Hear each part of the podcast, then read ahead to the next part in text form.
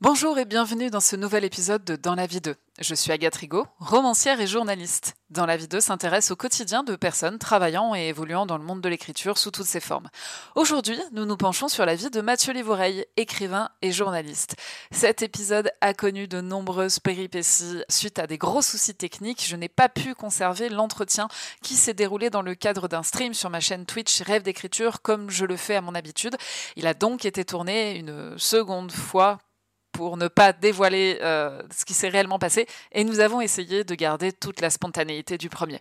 Bonne écoute Bonjour et bienvenue dans ce nouvel épisode de euh, Dans la vie 2.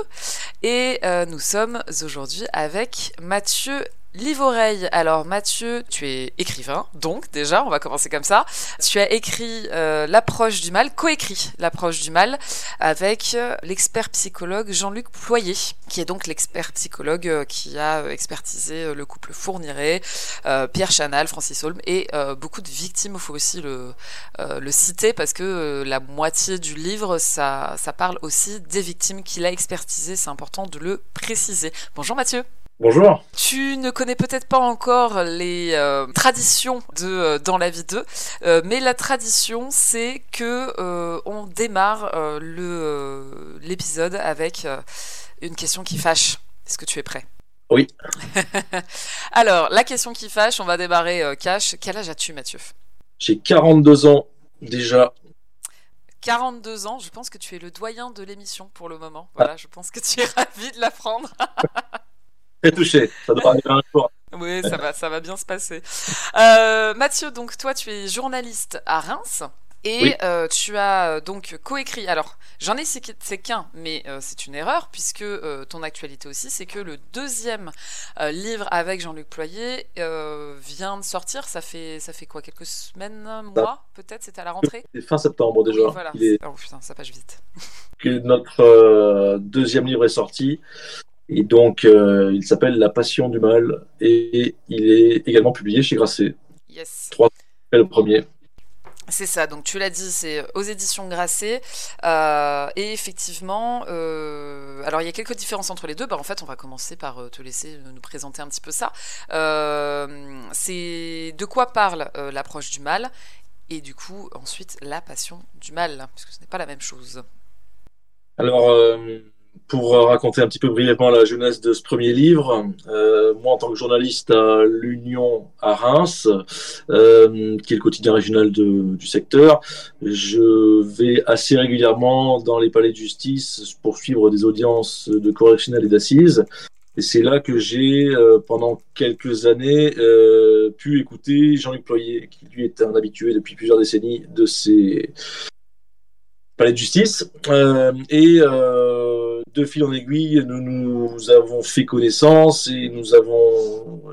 Il m'a raconté quelques pages de sa carrière euh, qui ont d'abord donné lieu à une série d'articles dans le journal L'Union à l'été 2018. Euh, mais de fil en aiguille, j'ai pris conscience à quel point sa carrière était très riche. Et donc au début, tout a commencé un petit peu sur une boutade euh, du genre, voilà, vous avez jamais pensé à faire un bouquin de votre carrière. À l'époque, on se voyait.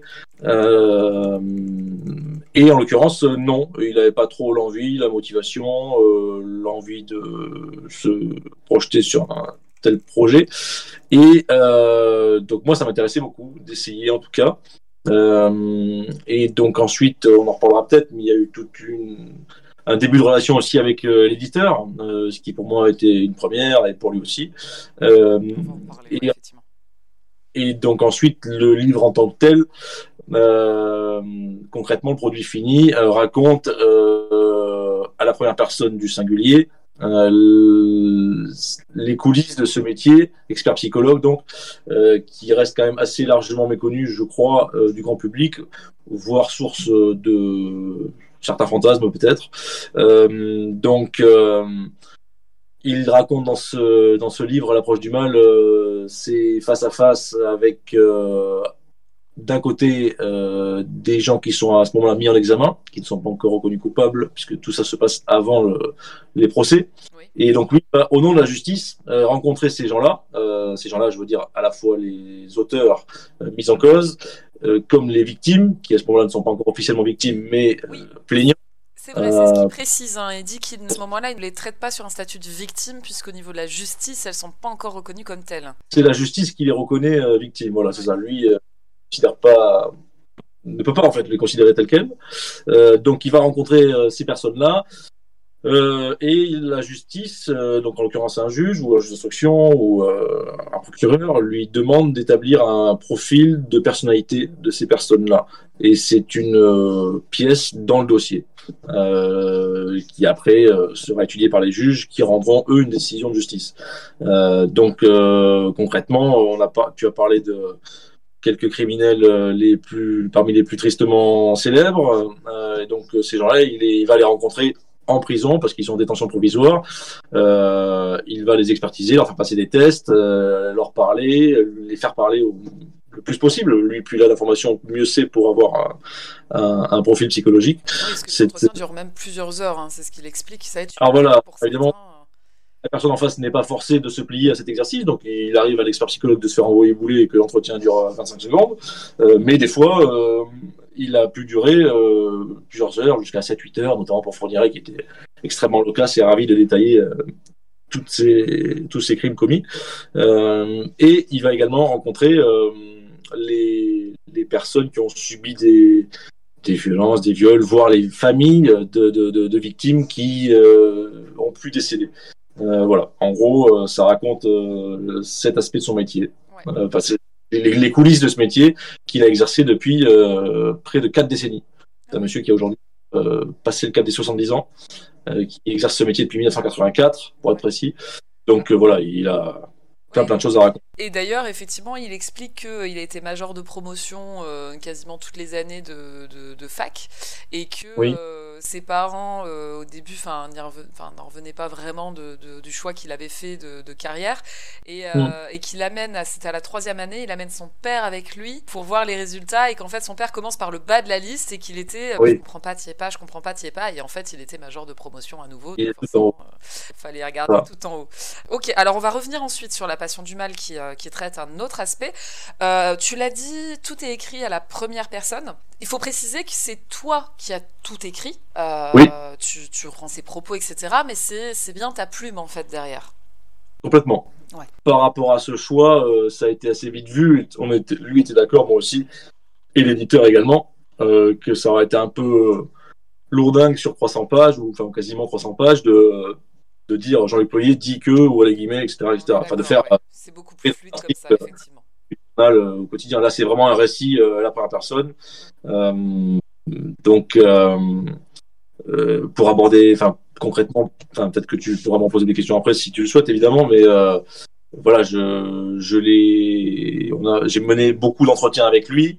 Euh, il m'a raconté énormément de choses. J'ai tout enregistré. D'abord tout retranscrit de manière euh, brute. Oui, c'est ça. J'allais te demander comment s'est fait euh, le travail au final avec lui. En fait, très concrètement, je me rendais chez lui en banlieue de Reims. Euh, et j'ai dû mener une 20, euh, 30 entretiens, euh, chacun allant 2 à 3 heures en gros. En gros, je l'appelais, je l'appelais trois jours avant. On convenait de la thématique qu'on allait aborder. J'y allais, je, je l'interviewais, j'enregistrais tout avec mon téléphone. Euh, puis après, il y avait une, une phase donc initiale de retranscription en brut. Euh, et puis après, c'est moi qui ai donc euh, réfléchi à comment structurer ce récit euh, et comment le découper en chapitres, euh, quelle thématique euh, privilégier ou réduire au, maximum. Et puis après, euh, voilà, après c'est tout un travail de à la fois lui pour vérifier qu'il n'a pas écrit de bêtises, et après l'éditeur où on parle davantage de la forme. dans le détail, enfin de plus en plus dans le détail, d'abord voilà, au niveau de la structure de récit puis après au niveau du texte à proprement parler. Comment tu as fait? Parce que donc tu l'as dit, tu es journaliste à côté, tu es journaliste à temps plein.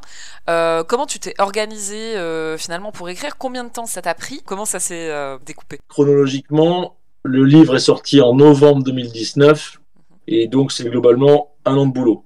depuis les premiers liens avec l'éditeur et les premiers entretiens que je mène avec lui à un produit en état d'être publié. c'est un an de boulot donc, euh, comme tu l'as dit, je suis à temps plein. je suis également double papa pour muscler un petit peu plus l'emploi du temps. Et donc concrètement, il y a deux temps en fait. C'est-à-dire que quand c'est la phase de aller mener des entretiens ou faire de la retranscription brute d'entretien, ça je peux le faire euh, sur un jour de repos, sur une soirée, sur un, un dimanche matin, enfin voilà, un peu tout le temps. Euh, et après il y, a un, il y a un second temps où euh, là par contre j'ai eu besoin de d'avoir des plages de temps plus longues et plus répétées et plus rapprochées les unes des autres. Quand on parle de l'écriture, euh, où on tente que l'interview initiale devienne un objet littéraire. En fait, voilà. Là, évidemment, là, c'était du matin au soir euh, pendant euh, pendant dix jours, et ça de manière. Enfin, il y a eu plusieurs sessions. Voilà. Après, pas y hésiter dans le détail à, à prendre quelques semaines de congé sabbatique, enfin ou de voilà ou de de vacances. de congé sans solde, pardon, c'est ça que je cherchais comme expression. c'est ça. Et, mais je n'en ai pas eu besoin, mais ça s'est pas joué à grand chose, effectivement. à un moment, quand on veut tout mener de front et tout faire le mieux possible, on, on s'épuise un petit peu. Oui, ça, euh, c'est sûr. Et euh, alors, on va, on va y revenir hein, de toute façon sur cette partie-là, parce qu'il y a aussi eu le travail avec l'éditeur, etc. Donc, euh, il y a eu plusieurs parties à ce, à ce travail-là. mais toi, déjà, certes, là, tu écris une biographie, donc ça se rapproche un petit peu plus de ce que tu connais en tant que journaliste en termes d'écriture. Ça se rapproche, en tout cas plutôt dans, même pas tant en termes d'écriture, plus que dans la méthode aussi. Euh, dans l'approche, euh, il y a un entretien et puis ensuite une retranscription. Ça reste que c'est pas pareil. Euh, c'est pas un gros article de 260 pages que tu as écrit. Hein, c'est pas, c'est pas du tout ça l'approche. Qu'est-ce qui, toi, euh, t'a donné envie? Est-ce que quand tu es devenu journaliste, tu t'es toujours dit euh, un jour j'aimerais écrire un livre, quelle que soit euh, d'ailleurs la forme, que ce soit. Enfin, peut-être même que tu t'es tout de suite dit que ce sera pas une fiction, que ce sera autre chose, mais comment, comment ça s'est fait en fait? Quelle a été l'évolution pour toi mentalement d'atteindre ce moment où tu t'es dit je voudrais écrire un bouquin? Y a, Ça s'est vraiment fait par étapes. Hein. Moi, ça fait une quinzaine d'années que je bosse. J'ai toujours été gros lecteur. Euh, donc ça m'a, j'ai toujours mis le livre et la littérature sur des piédestals euh, euh élevés euh, pour euphémiser. Et hum, après concrètement, euh, moi au début, enfin il y a 15 ans, c'était inenvisagé complètement d'écrire un livre. Peut-être parce qu'on s'en fait une montagne aussi. Hein. et puis après, on écrit un premier article très court et puis un peu plus long, et puis après on fait, après on fait une page, et puis après on fait deux pages, et on sent bien qu'on on découvre un peu son écriture ou qu'on la, tout doucement on prend d'autres habitudes d'écriture et on l'amène sur autre chose et on prend tout doucement un petit peu de confiance, on va se dire bah, tiens je suis quand même capable de faire ça, tout en restant très humble par rapport à ça bien sûr, hein, mais au moins voilà on se dit tiens voilà je peux faire deux pages qui à la lecture de trois jours après sont pas euh, totalement honteuses. Quoi. Mmh. Euh, et puis euh, après il y a eu quelques articles aussi euh, plus longs euh, dans des magazines où là on se dit tiens ah, quand même euh, d'avoir un peu de souffle de récit d'avoir le temps de poser vraiment les choses etc de créer un peu une ambiance etc ah quand même c'est sympa ça apporte un plaisir supplémentaire mm-hmm. et, et quand j'ai rencontré Jean-Luc Ployer ou quand il y a eu cette conversation informelle où il m'a un peu expliqué qui il était dans le détail ou ce qu'il avait fait etc euh, on s'est bien croisé au bon moment parce que moi à ce moment-là, je commençais à me dire, franchement, ça serait quand même trop génial si tu pouvais un jour essayer d'écrire un livre mm. ou sortir en tout cas du, du, 4-5 pages euh, que tu voilà je commençais à avoir une envie plus marquée et euh, il y a eu un bel alignement de planètes puisque lui euh, est arrivé un peu au crépuscule de sa carrière. Et il y a 10-15 ans il m'aurait dit euh, non, non, écoutez, moi je suis dans mon tunnel de boulot, euh, là, votre projet, euh, je m'en fiche, j'ai d'autres choses à foutre. Là, il arrive à un moment, ce monsieur, où il commence à accepter de regarder un petit peu dans le rétroviseur parce qu'il voit bien que devant, il y a plus 10 ans non plus de pratique. enfin, pas beaucoup plus en tout cas, même en jouant les prolongations. Et, et donc, il, voilà, on s'est croisés au bon moment. Donc, c'est ça qui était. C'est ça qui rend un petit peu euh, sympathique à raconter en tout cas. Voilà.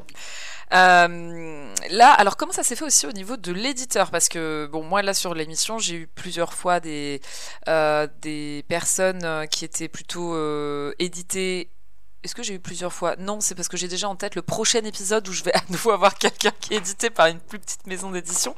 Euh, mais voilà, on a parlé notamment euh, de, l'expérience d'auteurs ou d'autrices qui travaillent avec des plus petites maisons d'édition. J'ai parlé avec une éditrice d'une petite maison d'édition. Euh, toi, en l'occurrence, bah, c'est pas ça. Tu as travaillé avec les éditions Grasset, qui sont une grosse maison d'édition. comment ça s'est fait? Très simplement, et sans aucun piston. Euh, en fait, en 2018, j'ai écrit, euh, j'avais été sollicité par quelqu'un pour écrire un chapitre euh, d'un ouvrage collectif. et qui cet, cet, ouvrage était publié aux éditions Grasset. D'ailleurs, ça a participé à ma réflexion par rapport à ta question précédente, sur le côté, waouh, 10 pages, voilà, encore un format un peu plus long que d'habitude, et encore une fois, bah, c'est vrai qu'il y a quand même plaisir supplémentaire de, de raconter sur 10 pages plutôt que sur, euh, sur 5. Euh, mm.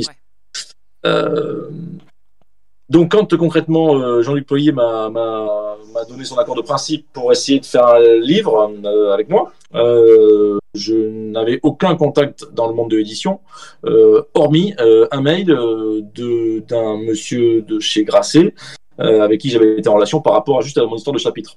Mm-hmm et je m'étais dit, ben, Grasset, euh, maison d'édition euh, euh, parisienne, prestigieuse, etc. Enfin, dont j'apprécie pas mal d'auteurs. bon, ben, écoute, tu tentes eux, mais vu qu'ils n'en auront sûrement pas grand-chose à faire, essaie de trouver d'autres contacts. Donc j'avais commencé à essayer de trouver d'autres contacts dans, différentes dans différentes maisons d'édition. et concrètement, j'ai fait un très long mail à ce monsieur de chez Grasset, que je m'apprêtais à répéter ailleurs, euh, où j'ai expliqué, voilà, je suis journaliste à Tata, euh, je fais beaucoup de chroniques judiciaires, j'ai rencontré tel expert psychologue, euh, il a vraiment beaucoup de matière à raconter, il a rencontré quelques, quelques célébrités euh, du crime, euh, avec des gros guillemets bien sûr. Euh, j'imaginais qu'on pourrait faire un projet que j'imaginais un petit peu comme ça, j'évoquais quelques pistes de chapitres, et puis voilà et un peu la bouteille à la mer. Quoi. Et oui, tu n'avais pas écrit le livre. C'est important de le préciser hein, quand même, que tu n'avais ah, pas écrit le livre. Hmm.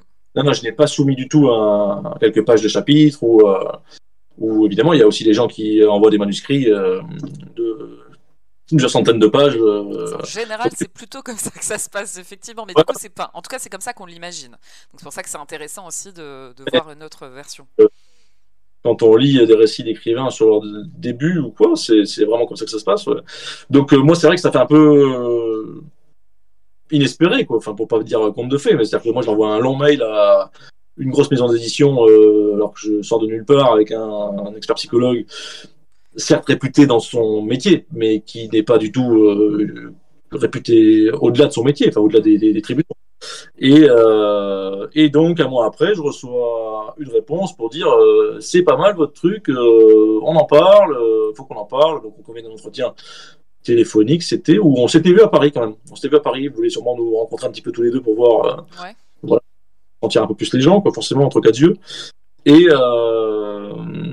et puis après, on a signé un contrat. on a signé un contrat et après, c'est parti pour un an de boulot. Voilà. Euh... Contrat signé avant écriture, encore une fois, on le précise. Absolument. Contrat signé avant écriture, euh, avec une avance. Euh, la moitié à la signature du contrat et la moitié remise un an plus tard à la remise d'un manuscrit revu et revu et revu et donc en état d'être publié. La, seconde, la seconde partie de l'avance a été versée à ce moment-là. Et, et, donc après pendant un an, bon il y aura d'autres questions de ta part à ce sujet. Et voilà, après, ça a été un. Moi, j'ai travaillé un peu dans mon tunnel, et puis après, j'ai montré mon boulot à l'éditeur, et après, il y a eu euh, quelques allers-retours entre nous euh, sur euh, comment optimiser le texte. Voilà. Effectivement, on va en parler. Euh, alors, euh, je reviens juste vite fait sur l'avance. Euh, c'est une avance sur vente. Alors, pour expliquer un petit peu pour ceux qui qui, connaissent pas le fonctionnement, hein, l'avance sur vente, c'est donc de l'argent qui t'est versé. Donc, tu as bien fait de préciser effectivement la moitié à la signature et la moitié à la remise du manuscrit, ce qui peut paraître logique. c'est une avance sur vente, donc ce qui signifie que tant que tu n'as pas atteint le nombre de ventes auquel correspond cette avance-là, tu ne touches rien de plus. C'est ça? ça. Ouais, tout à fait. Voilà, euh, voilà, qu'on se dise pas. Euh, alors évidemment, si tu ne fais pas le nombre de ventes euh, qui avait été anticipé, tu vas pas rembourser une partie de l'avance. Hein, c'est pas non plus ça le deal. Euh, c'est important quand même de le dire, effectivement. Euh, mais voilà, parce que quand quand il y en a, euh, alors bon, il y a, y a, deux écoles. Hein. Moi, je sais qu'on, je me suis déjà fait, enfin, non pas moi personnellement d'ailleurs, quelqu'un quelqu'un que je connais qui s'est fait un peu regarder de haut quand tu lui dis, bah non, j'ai pas eu d'avance sur mon livre. Ah bon, ah, mais quand même. Bah oui, mais les petites maisons des ne peuvent pas euh, se permettre de faire des avances sur vente. Hein. c'est plutôt les grosses maisons d'édition qui le font. Euh, mais c'est effectivement euh, plutôt sympathique puisque du coup tu travailles en étant déjà payé quelque part. quand tu as rédigé ton manuscrit, tu avais déjà été en partie payé. Donc c'est vrai que c'est un côté peut-être rassurant, je sais pas. Qu'est-ce que tu t'es dit toi à ce moment-là? Euh, c'est à la fois rassurant et motivant. Parce qu'effectivement, tu te dis que là, tu es en train de flinguer tes vacances, tes week-ends, tes soirées, euh, mais que quoi qu'il arrive, même si ça fait un four total, un fiasco, euh, tu aurais été payé pour, ce que, pour le temps que tu as Ça n'a pas été du bénévolat. Alors évidemment, il faut tout de suite préciser que si on veut s'enrichir, l'écriture de livres n'est pas une bonne piste, mais aussi. Mais voilà, c'est vrai que j'ai eu cette chance et ce confort mental de se dire que voilà, euh, j'avais d'autant. Je, je, sais pas, peut-être que si je n'avais, si j'avais travaillé sans éditeur à ce moment-là et que j'avais, j'y avais passé mes soirées et mes nuits, euh, il y a peut-être quelques fois où à 2 heures du mat, je me serais dit, bah, qu'est-ce que tu fous en fait euh, sur la table de ta cuisine à essayer de trouver la belle phrase, quoi, tu vois, va te coucher.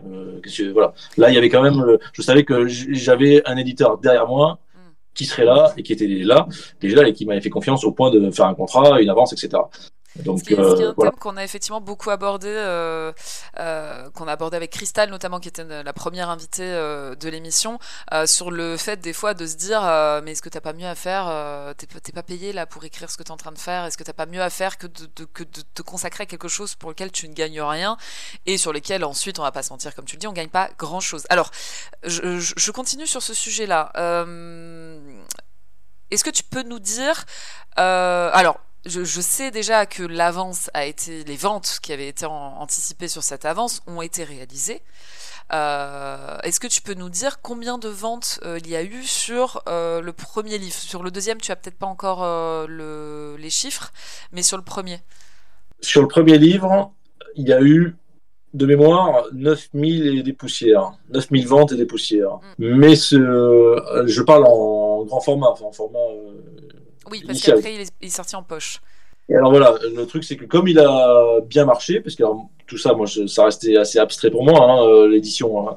mais euh, j'ai retenu une phrase qu'on m'a qu'on m'a dite, c'est euh, aujourd'hui, il y a une telle profusion de livres que si on vend 5000 exemplaires, en tant que primo-auteur, hein, j'entends, si on vend 5000 exemplaires, on parle de petit succès. Voilà. Donc, euh, dans le sens où 9000, pour Grasset, c'est Grasset trouvait ça bien, enfin me disait qu'il trouvait ça bien. Euh, et donc, euh, et donc, au bout de quelques mois, que bon, il y a eu pas mal de promotions autour de ce livre. Hein. c'est aussi plein de gens, enfin, si ça s'est vendu aussi comme ça, c'est parce qu'il y a eu pas mal de, de gens qui ont pu être au courant qu'il existait ce livre. c'est l'aspect sympa d'être médiatisé et donc euh, d'être dans une grande maison d'édition qui a plus de facilité à, médiatiser aussi euh, euh, les ouvrages qu'il publie, qu'elle publie. et donc concrètement, donc 9000 exemplaires et depuis, c'est toujours disponible aux éditions J'ai lu parce que les maisons, les maisons d'édition poche sollicitent en fait les maisons mères pour dire voilà, là l'approche du mal est sorti, on voit qu'il marche plutôt bien, la thématique ne nous déplaît pas, donc euh, ça nous intéresse de euh, reprendre, euh, de reprendre ces ventes en poche quand vous, Grasset, estimerez que ça ne vous dérange pas pour résumer à gros traits. Comment ça se passe pour toi? C'est un autre contrat du coup Comment ça fonctionne? Oui, c'est un autre contrat, mais je n'ai pas directement affaire à eux, c'est Grasset l'intermédiaire en fait. Hmm. Les, euh, les us et coutumes, si j'ai bien compris, c'est ça. C'est-à-dire que moi, j'ai jamais eu au téléphone quelqu'un des éditions j'ai lu. J'ai eu des mails, ben, en copie agracée toujours, Et, euh, et en fait, euh, donc j'ai lu, dit, ok, on reprend euh, l'approche du mal, mais c'est Grasset, maison mère, qui, en voyant la courbe des ventes, euh, dit, ok, on a l'impression que ça s'essouffle un petit peu. Enfin, ça peut être au bout de six mois, au bout d'un an, au bout d'un an et demi. Pour les plus grands succès, au bout de deux ans, euh, on voit que ça s'essouffle. Euh, la vente en grand format, donc ok, euh, top départ pour le, que ce soit euh, maintenant distribué en format poche. Ouais. Voilà, qui permet de prolonger donc euh, la vie euh, du livre. Et euh, je crois que le format poche de mémoire, par- de ma petite expérience, ça euh, prévoyait qu'il soit disponible pendant 7 ans, je crois, ou 5 ans, ou 7 ans. Ah oui. Euh, euh, voilà, on te dit dans le contrat, euh, les 7 prochaines années, euh, ceux qui veulent l'acheter, ils pourront le trouver ou le commander. En nous, on s'en- on s'engage à le, à le rendre accessible. D'accord. Voilà. Et c'est le même pourcentage euh, de droits d'auteur que sur la version classique ou ouais? Alors j'imagine que c'est pas nécessairement le cas, mais pour mon cas, ça l'est. Voilà. Bah, ça paraît logique que ça le soit en soi, hein, euh, mais, mais c'est vrai que j'ai pas d'autres exemples que toi, donc je, je peux pas te dire. Peut-être que j'aurai à un moment donné des invités qui auront une Non, mais c'est vrai que ça paraît logique. Euh, si t'es à 10, 12%, enfin si t'es à 10% pour ta, pour ta grosse maison d'édition, ça paraît, ça paraît très, j'imagine, peut-être que je suis très naïf, mais un peu curieux d'aller dire après la maison de poche, alors, attendez, moi c'est 12 ou 14%. Ouais, c'est ça. Alors, euh, je sais que pour les livres numériques, parce que moi ça a été mon cas, le pourcentage est plus élevé. Mais le livre numérique, le prix euh, est vraiment, vraiment plus bas. Euh, et c'est pas, il y a, il y a beaucoup moins de personnes qui sont impliquées. Du coup, il n'y a pas le, po- le pourcentage des libraires, il n'y a pas, il a pas tout ça. Donc c'est ce qui explique aussi pourquoi le pourcentage peut être plus élevé pour l'auteur. Ce qui n'est pas le cas pour le livre de poche, puisque le partage des pourcentages reste identique, euh, parce que ça reste un objet physique en fait. Donc je Ouais. vais supposer que euh, il n'y a pas de raison que le pourcentage change effectivement. Ouais. Euh, alors d'ailleurs en termes de pourcentage, est-ce que je peux te demander quel pourcentage euh, de droits d'auteur tu as, en sachant qu'effectivement euh, c'est un cas un peu particulier puisque vous êtes bah, deux auteurs en soi. Euh, nous avons, Jean-Luc Ployer et moi, euh, eu 10%. Donc 5% chacun en fait. D'accord. Euh, ce qui est, je crois, le cas dans euh, euh, les, beaucoup de maisons d'édition euh, pour euh, auteurs débutants, pour caricaturer. De toute façon, 10%, euh, euh, tu vois, nous on démarre à 8% dans les plus petites maisons. Moi j'étais à 10% sur mon tome 2. Euh, donc 10%, euh, d'ailleurs c'est assez rassurant de voir que dans une grande maison ou dans une plus petite maison, euh, il y a un pourcentage qui se ressemble quand même. Parce que là je considère 10% s'il y avait eu un seul auteur, je considère qu'il aurait eu du coup 10% de droits d'auteur. Là vous êtes deux, donc vous le divisez en deux. Est-ce que tu sais jusqu'à combien ça peut monter, par exemple chez Grasset? Est-ce que tu as, pu avoir des exemples? Non, chez Grasset, je sais pas du tout, je ne sais rien du tout de, de ce qui peut se faire à ce niveau-là. Mais euh, en lisant un peu des choses à droite à gauche là-dessus, euh, j'ai pu lire que, en gros, t'es auteur, tu vas commencer à 10%, et puis si tes livres se vendent très bien, euh, euh, voire très très bien, euh, là, évidemment, tu vas être en position euh, de force, de force pour revoir un petit peu tes droits d'auteur. Euh, et j'ai lu que dans d'autres maisons d'édition, euh, certains auteurs parmi les plus connus euh, euh, allaient à 16 ou 18%. Voilà. D'accord. Mais là, là- mais là, on parle de, de- de gens, euh, Oui. enfin, du- de, l'infime minorité d'auteurs qui, qui vendent euh, plus de 100 000 livres, quoi, Ouais, hein, concrètement. Oui, parce que euh, tu le disais tout à l'heure, hein, on choisit pas auteur euh, si on a envie de, de gagner sa vie. T'as vendu, euh, enfin vous, vous avez vendu, il y avait plus de 9 exemplaires qui ont été vendus, ce qui est un, un- un gros chiffre. Bon, ça te fait pas un salaire tous les mois, quoi. Ah ben non. Voilà. non, non, mais c'est important de le préciser quand même. Hein. Euh, non, non, non, bien sûr, mais euh, euh, non, non, évidemment. Mais euh, après, c'est vrai que mathématiquement, euh, si on vend 9000 exemplaires d'un son livre et qu'on est seul auteur, là, ça devient deux fois plus intéressant, littéralement. Donc euh, voilà, Jean-Luc et moi, euh, c'était 50-50 parce que pour le principe, voilà, lui, il m'apportait toute la matière, c'est sa vie, littéralement. Euh, c'est lui qui m'apporte du contenu, même si j'ai vu d'autres personnes aussi pour compléter ses propos. Euh, euh, mais après, c'est moi qui passe du temps euh, à écrire et réécrire et réécrire. Voilà. Donc, donc au final, voilà, le 50-50 paraissait cohérent. Et après, juste un petit détail pratique en plus. Concrètement, quand le livre était sorti chez Grasset, et puis désormais qu'il était toujours en vie aux éditions J'ai lu, on reçoit en janvier une lettre disant au cours de l'année précédente, vous avez vendu tant d'exemplaires. Euh, et après, donc au printemps, en mai ou en juin, on reçoit euh, ses droits d'auteur une fois par an. Pour, pour, mon cas en tout cas, mais je crois que c'est à peu partout, partout pareil. Normalement, c'est censé être le cas. Euh, après, quand tu as des maisons plus petites, maisons d'édition, ils sont un peu moins rigoureux sur ça. Mais, mais dans le contrat, c'est bien écrit que ouais, ouais, c'est une fois par an, c'est cadré en tout cas. Ouais, voilà, Alors, toi, du coup, pour une première expérience euh, de maison d'édition, euh, qu'est-ce que tu en as pensé? Comment, comment tu l'as vécu? Comment ça s'est passé aussi? euh, bah, Moi, franchement, ça a été extrêmement positif pour moi comme expérience. dans le sens où j'ai pu rencontrer des gens de grande qualité et très compétents. et pour ceux qui n'ont pas le même métier que moi, euh, moi je travaille dans un journal qui sort tous les jours. Donc euh, j'écris mes articles, c'est relu une fois par une personne. Euh, on n'a pas le temps de, de, de, de faire des briefings. voilà. Le truc, c'est que voilà, faut que ça soit intelligible dans une orthographe évidemment euh, théoriquement irréprochable. Euh, voilà. Et après le reste, euh, on n'a pas le temps de, de, de, prétendre à autre chose que ça, euh, concrètement. là, ce qui était vraiment très bien pour moi et très instructif et très enrichissant sur le plan intellectuel, c'est de rencontrer des gens qui euh, eh ben, qui se prennent la tête sur, qui sont des sortes de super lecteurs et qui se et qui donnent des pistes pour dire ben voilà cet aspect-là, euh, c'est pas mal. Essaye de développer un peu plus. Ou ce genre de scène, euh, ça fait des, des, des, ruptures dans le récit. C'est pas mal. Essaye de développer un peu, de, de fragmenter un peu plus ça. Euh, ou à contrario, bon, là, tu, tu fais trois pages sur cet aspect-là. Franchement, euh, là, on baisse un peu en intensité. Si tu penses que ce serait pas bien de réduire, tout ça, c'est du dialogue. Euh, mais ce qui était très bien pour moi, c'est que, euh, en fait, tout ce qu'on m'a dit sur ma première version et ma deuxième, et ma troisième et ma cinquième, j'étais d'accord, en fait, 90% du temps, dire ouais, c'est bien vu, ouais, vous avez raison, voilà. Et donc.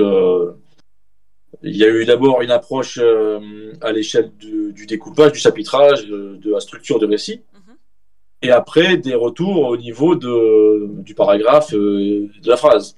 Mm. Euh, donc euh, voilà, j'ai rencontré des gens très compétents, encore une fois, et, et je, voilà, sans leur jeter des fleurs, j'en suis très reconnaissant parce que même après ce qu'ils m'ont apporté, je peux l'utiliser avec les contraintes du quotidien, mais ça peut bénéficier aussi dans mon quotidien professionnel de journaliste. Ouais, parce que euh, c'est vrai que dans le journalisme, euh, alors bon, toi, tu as, une expérience beaucoup plus longue que la mienne hein, euh, dedans, mais, mais on le sait bien, tu le dis, effectivement, on n'a pas le temps de, de, rentrer dans le détail. Enfin.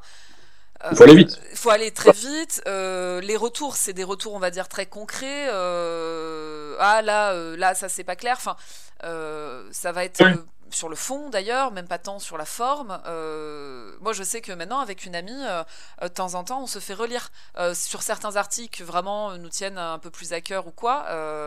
alors, moi, je travaille plus dans une rédaction dans des médias, traditionnels, mais, mais en l'occurrence, bah, on, se, fait des échanges de temps en temps. Ah bah tiens, j'ai cet article. Ah, j'aimerais bien avoir un retour un peu aussi sur le style, un peu sur ça. Et, on se relit et on en vient à ça parce que parce qu'on le trouve pas. Euh, en fait, euh, on l'a pas trouvé. pour ma part, c'était plutôt on l'a pas trouvé euh, dans, dans, dans, les rédactions où on travaillait ou où on travaille.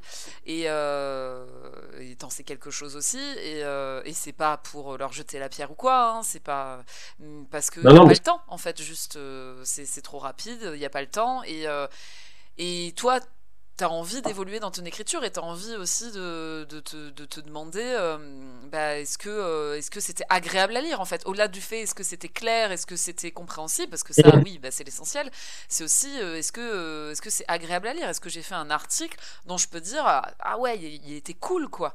Mmh. Je sais pas si tu vois ce que je veux dire, mais. Mais voilà, avoir un retour autre. Donc là, c'est vrai que du coup, pour toi, ça, ça, a été un peu le cas avec, avec l'éditeur, quoi. Ouais, ouais, tout à fait. Dans le détail, chez Grasset, j'avais affaire à, deux personnes pour le premier livre, à trois pour le deuxième, où en gros, as, tu as un, je sais pas si c'est le bon terme, en fait, mais un directeur littéraire qui, qui, a validé le projet, qui a, qui a, qui a, qui a convaincu ses, ses collègues de, de, de, voilà que ce, ça méritait qu'on passe un contrat euh, avec, ce, avec ces deux personnes-là.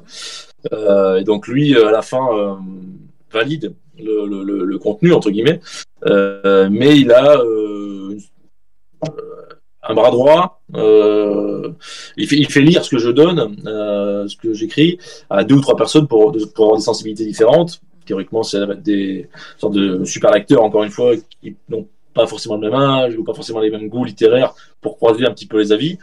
Et euh, après, j'avais un interlocuteur de prédilection qui, lui, euh, mettait les mains, dans le cambouis du texte et avec qui, euh, voilà, il y avait un dialogue assez soutenu sur plusieurs mois où euh, voilà où c'était vraiment l'idée d'optimiser au mieux le texte pour que bah, voilà ce soit selon sa propre expression un objet littéraire à la fin. Donc euh, donc voilà. Donc moi ce qui était intéressant d'un point de vue personnel enfin pardon hein, je, rallonge un peu la ah, réponse mais c'est que, que moi encore une fois ça faisait une bonne dizaine d'années que je bossais au quotidien. Donc, par rapport à ce qu'on disait, il y a des articles où je dois les écrire pour le lendemain, il y a des articles où je peux avoir deux jours, trois jours, quatre jours pour les écrire, hein, selon euh, les thématiques et l'urgence euh, à traiter. Euh, mais en fait, là, en travaillant avec Grasset, j'ai quand même aussi pris conscience des tics journalistiques qui n'ont pas leur place dans un livre chez Grasset, dans un récit chez Grasset. Donc, oui. donc intéressant de, de, de bah, d'avoir conscience en fait de certains de ces éthiques. Euh, et c'est ce qui m'avait été dit, je me rappelle à mon premier, quand je leur avais envoyé un premier manuscrit complet, je me rappelle que dans les retours qu'il y avait eu, c'était un moment. Euh, c'est pas un article que t'écris. voilà, enfin c'était déjà pas le cas, hein, parce que j'avais bien compris. Mais dans le sens où euh, euh, voilà, l'écriture journalistique obéit à certains codes euh, qui ne sont pas les mêmes euh, quand tu lis. Bah, d'autant plus en écrivant à la première personne en plus. Et voilà, voilà. Et, mais ça, j'ai adoré cet exercice. Enfin, j'ai trouvé ça très ah oui, ça ludique. ouais, ouais, c'est ça. J'ai trouvé ça très ludique, voilà. Et, et quand on est journaliste, normalement bien constitué, on est censé être un peu obsédé par euh, bien retranscrire le propos ou la subtilité du propos, euh, enfin s'il y, y, en a une, euh, voilà, ou la nuance quoi. Enfin c'est l'idée en tout cas. là c'est toujours le cas, mais on doit le faire avec d'autres stratagèmes d'écriture. Donc c'est ça qui était super intéressant, c'est enrichissant. Voilà. Que j'ai un chat qui miaule à la porte, voilà, donc je prends trois secondes pour lui ouvrir. Euh, oui, et alors pour continuer tout à l'heure, tu, parlais du, côté conte de fées un peu euh, que tu avais vécu avec la maison d'édition. Alors pour continuer un petit peu dans le, conte de fées, euh, là le deuxième livre qui est sorti, c'est les éditions qui, ont sollicité en fait ce deuxième livre, si je dis pas de bêtises. Et ce n'est pas une bêtise, effectivement. quelques mois après la sortie du premier livre, donc L'approche du mal, fin 2019, euh, le livre marche bien, bénéficie d'une belle promotion euh, médiatique, euh, et c'est effectivement l'éditeur qui nous demande si ça nous intéresserait d'en faire un deuxième ensemble. Jean-Luc Ployer et moi, toujours donc aux éditions Grasset. Donc incroyable. Bah voilà, moi j'en revenais toujours pas que j'en revenais à peine que Grasset m'ait fait confiance, nous ait fait confiance sur un projet et il nous en demande un deuxième. Donc c'était vraiment euh, formidable. Euh, et donc après l'idée c'était euh, de ne pas faire une suite en tant que telle du premier. Euh, on pouvait pas de nouveau faire une sorte de, de, de enfin je caricature à gros traits, mais de best-of des expertises ouais. Et euh, je sais plus qui, c'est peut-être l'éditeur euh, qui a dit, euh, voilà, en gros, il faut trouver un autre angle d'attaque. Mhm. Et, et je, crois que c'est l'éditeur qui, qui nous a dit, votre premier livre, bon, bien, ok, mais en fait, quand on referme le livre à la fin, on ne sait pas forcément trop qui est Jean-Luc Poyer. Il nous raconte beaucoup des personnes qu'il a en face, qui est toujours plus commode que de parler de soi. Et mais au fond, voilà, c'est qui ce gars? Il a grandi où? on a son petit parcours, effectivement, au début de l'approche du voilà. t'explique bah voilà l'anecdote que je disais tout à l'heure avec son père, etc. Il y a quelques petites phrases parfois quand il sort d'un entretien où il dit qu'il se sentait vide ou machin, mais, euh, mais c'est vrai que ça se résume à ça. C'est pas, le sujet du premier livre, donc c'est vrai que c'est assez, assez vite sur sa propre personne. Euh, et donc, euh, donc après pour le deuxième l'éditeur nous met sur cette, nous propose ça, nous met sur cette piste-là. Euh, donc moi je dis à Jean-Luc, ben euh, si ça te botte, moi ça me botte, mais c'est toi qui vas devoir t'exposer davantage. Donc euh, c'est pas, c'est pas dans les habitudes de la maison, quoi. Et donc on a, on a, on a fait un entretien chez lui. Et l'idée, c'était que en 2-3 heures, il me raconte un peu plus précisément euh, les angles morts de son existence, enfin qui ne sont pas abordés en tout cas, et, euh, que j'en fasse une note de lecture euh, à Grasset.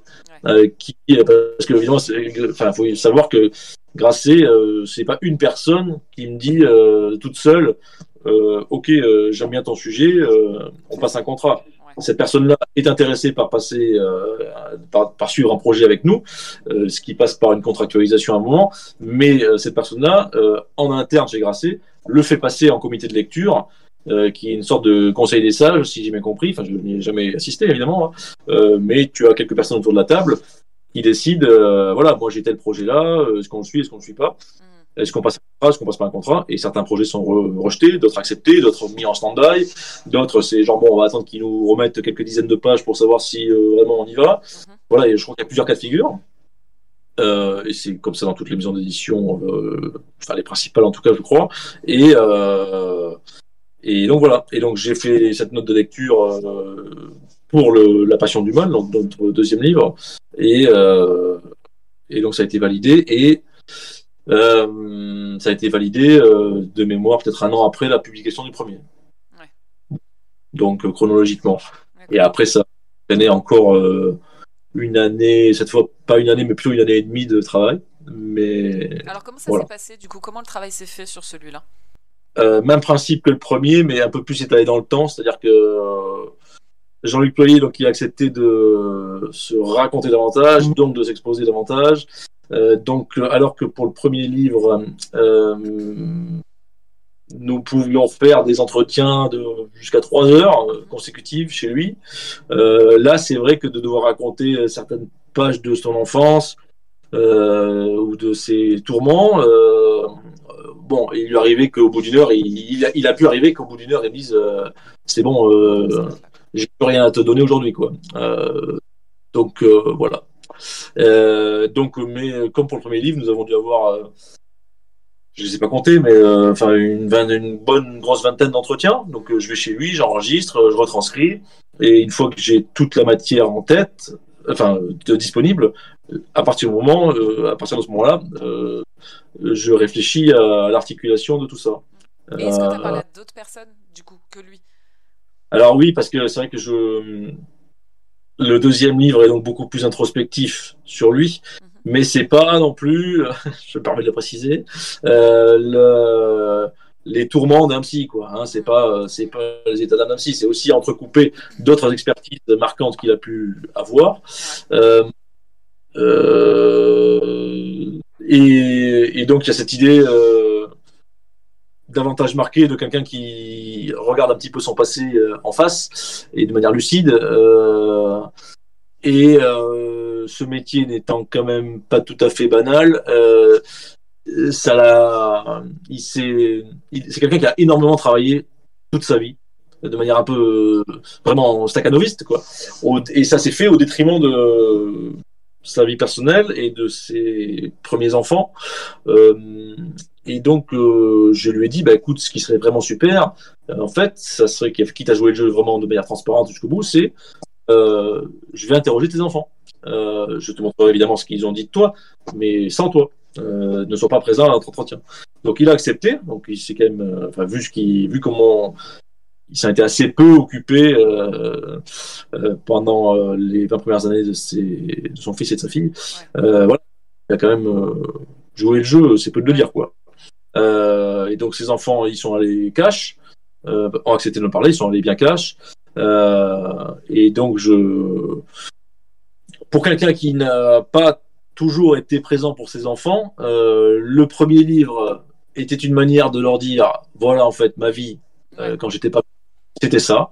Euh, et le second livre, ce qui pour moi est assez beau et émouvant vu de la, vu de la position où je me trouvais, euh, le second livre est un peu un, une manière de sceller leur réconciliation. Quoi. Parce que lui qui a 70 ans maintenant, ses enfants ont la quarantaine, euh, voilà, ça reste leur père malgré tout. Donc, euh, Quel retour ils t'ont fait justement? Est-ce qu'ils t'ont fait un retour sur le, premier livre? Est-ce que, est que ça a créé un dialogue? Est-ce que, est que ça a déclenché quelque chose chez eux de, lire tout ça, de, lire la vie de leur père comme ça?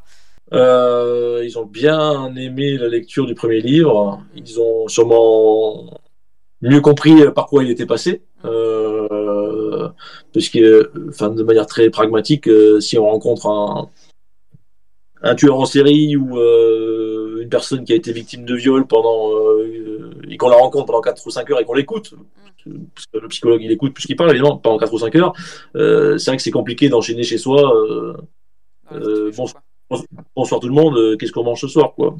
voilà au quotidien c'est une mécanique qui peut être un petit peu compliquée facile à imaginer je crois et donc donc les retours des enfants, euh, je sais qu'aujourd'hui ils s'entendent, ils sont plus près que jamais euh, de leur père. Mhm. Donc euh, voilà, il n'est jamais trop tard pour se rapprocher de ceux qui nous, qui ont pu nous manquer ou nous décevoir à notre période.